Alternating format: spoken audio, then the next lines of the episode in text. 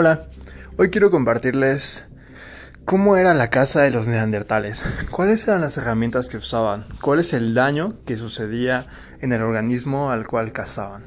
Este trabajo eh, cae dentro del área de la arqueología experimental y es bastante divertido. Se nota que los autores se divirtieron demasiado haciendo esta investigación. La investigación se llama When Lytics Hit Bones y corresponde a los autores Smith, Noack, uh, Rubens, Street, Jovita y Gaudinsky Binhauser. Fue publicado en el Journal of Paleolithic Archaeology en abril del 2020. Ahí pueden consultarla. Y bueno, ¿de qué se trata esta investigación? Es acerca de cómo quedaban los daños en la estructura ósea de las diferentes presas que cazaban los neandertales. Primero, los neandertales pues habitaron el planeta Tierra, convivieron un poco con Homo sapiens, más o menos habitaron aquí desde el 300.000 al 40.000 antes de Cristo y estuvieron desperdigados por toda Europa y, y, todo esto. Se tiene bastante información al respecto, se tiene información acerca de sus técnicas de caza, acerca de lo que hacían, costumbres, usos rituales y todo esto. Sin embargo, por desgracia, los materiales ah, de la naturaleza, como es el caso de los palos de lanza y todo este tipo de cosas, no se han preservado adecuadamente. Aún así, se hace una mmm, comparación entre los restos óseos de la parte de la zooarqueología, la arqueología experimental y una técnica que se llama uso y abrasión. En esta técnica de uso y abrasión se puede ver en los restos líticos de las herramientas que se han empleado algunas huellitas, algunas marcas. Estas marcas son debido al proceso de uso y estas marcas se encuentran tanto en la herramienta como en el material que han trabajado con él, ya sea el hueso, de los animales para hacer la extracción de la carne y todo este tipo de cuestiones. Por otra parte, la evidencia muestra que los grupos neandertales fueron grandes cazadores que tuvieron acceso a fauna de un tamaño mediano a grande y pudieron cazarla y aprovecharse de ella. A pesar de eso, no existen marcas durante los periodos del Paleolítico, durante los periodos del Alto Paleolítico, en donde se observen marcas de este proceso de aprovechamiento de la caza de los diversos animales al emplear sus lanzas, ¿no? No existe a esa evidencia y es algo que esta investigación también pretende determinar. ¿Por qué? Durante la parte alta del Paleolítico Medio no existen esas marcas. Sin embargo, posteriormente en el tiempo ya existen esas marcas que se observan dentro de los diferentes esqueletos de los animales que ellos estuvieron consumiendo o aprovechándose a lo largo de su tiempo de existencia. Para llevar este estudio a cabo, los autores realizaron réplicas de lanzas neandertales y realizaron también 152 disparos. Usaron sus lanzas 152 veces contra el esqueleto, contra la carcasa de un jabalí. Y estos jabalíes que emplearon fueron dos objetivos de jabalíes y sus 152 disparos, pues fueron observados cuál es el daño que se generó al animal. Uh, se hicieron todas las regulaciones para evitar la parte del maltrato animal, su posterior consumo y hacer todo lo más éticamente posible estas reproducciones de arqueología experimental. Respecto a las lanzas empleadas para este estudio, los autores nos proporcionan bastantes datos e información. Nos indican cuáles fueron el tipo de puntas empleadas, el tamaño de las lanzas, el peso y cómo se unieron estas puntas de lanza hacia lo que es el eje principal de la lanza. Se podría denominar el shaft de la lanza. ¿Cómo fueron unidos? Primero, el tipo de punta empleada fueron puntas de obsidiana y puntas de vidrio, las cuales pertenecen a una morfología del tipo Levallois-Ferré. Y uh, estas puntas uh, son más o menos triangulares, fabricadas con el, tipo, el típico procedimiento de manipulación del sílex y ser percutidas una y otra vez para el afilado y generar una morfología bastante similar a la que presentan las lanzas neandertales originales. El siguiente punto súper interesante es la unión de esta punta de lanza hacia el cuerpo de la lanza, hacia el shaft. shaft. Y esta unión se llevó a cabo por medio de cera de abeja. Esta cera de abeja fue empleada para usarse como pegamento y colocar la eh, punta de lanza en la posición adecuada. Esto es arqueológicamente correcto, se ha encontrado en otras investigaciones, tal como lo reportan estos autores, que se usaba esta cera de abeja para adicionar y unir esas diferentes secciones de la herramienta. Lo siguiente, la longitud que se generó de la lanza.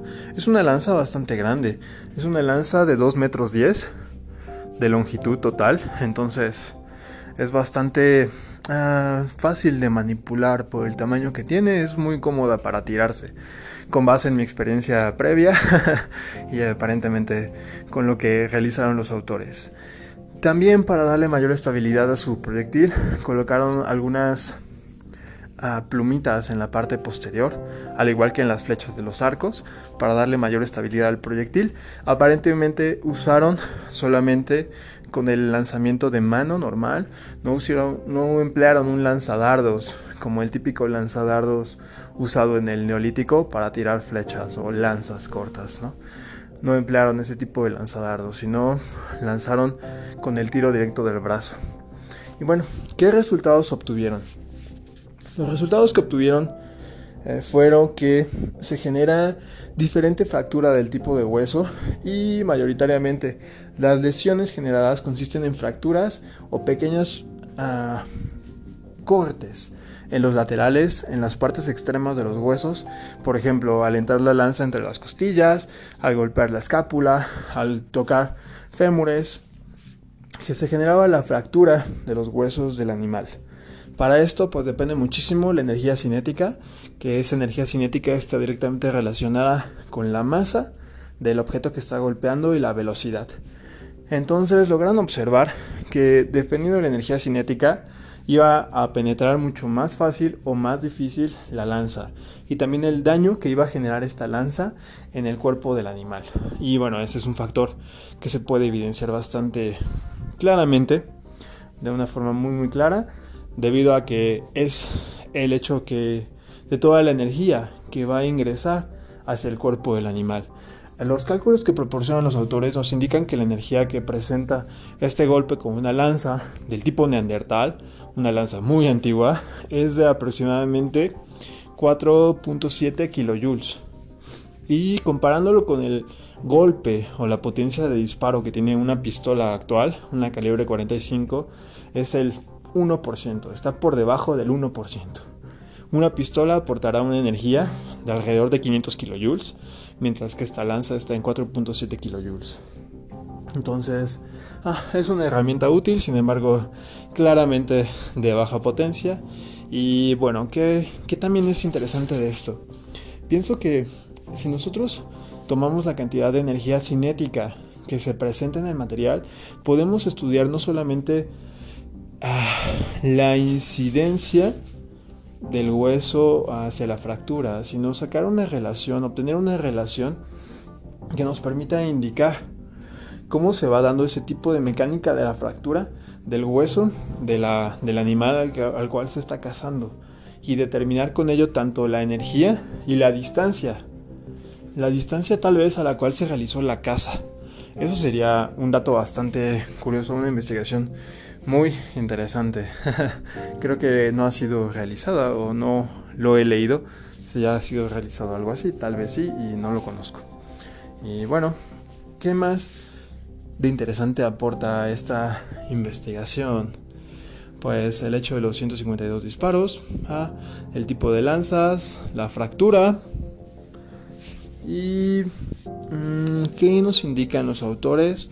Nos indican también que posiblemente debido a los mecanismos o al proceso de, extracción de la carne y del daño óseo que presentan los animales durante esta alta etapa de mediados del paleolítico, del paleolítico medio, ah, por eso no se observan los diferentes daños generados a la estructura ósea del animal.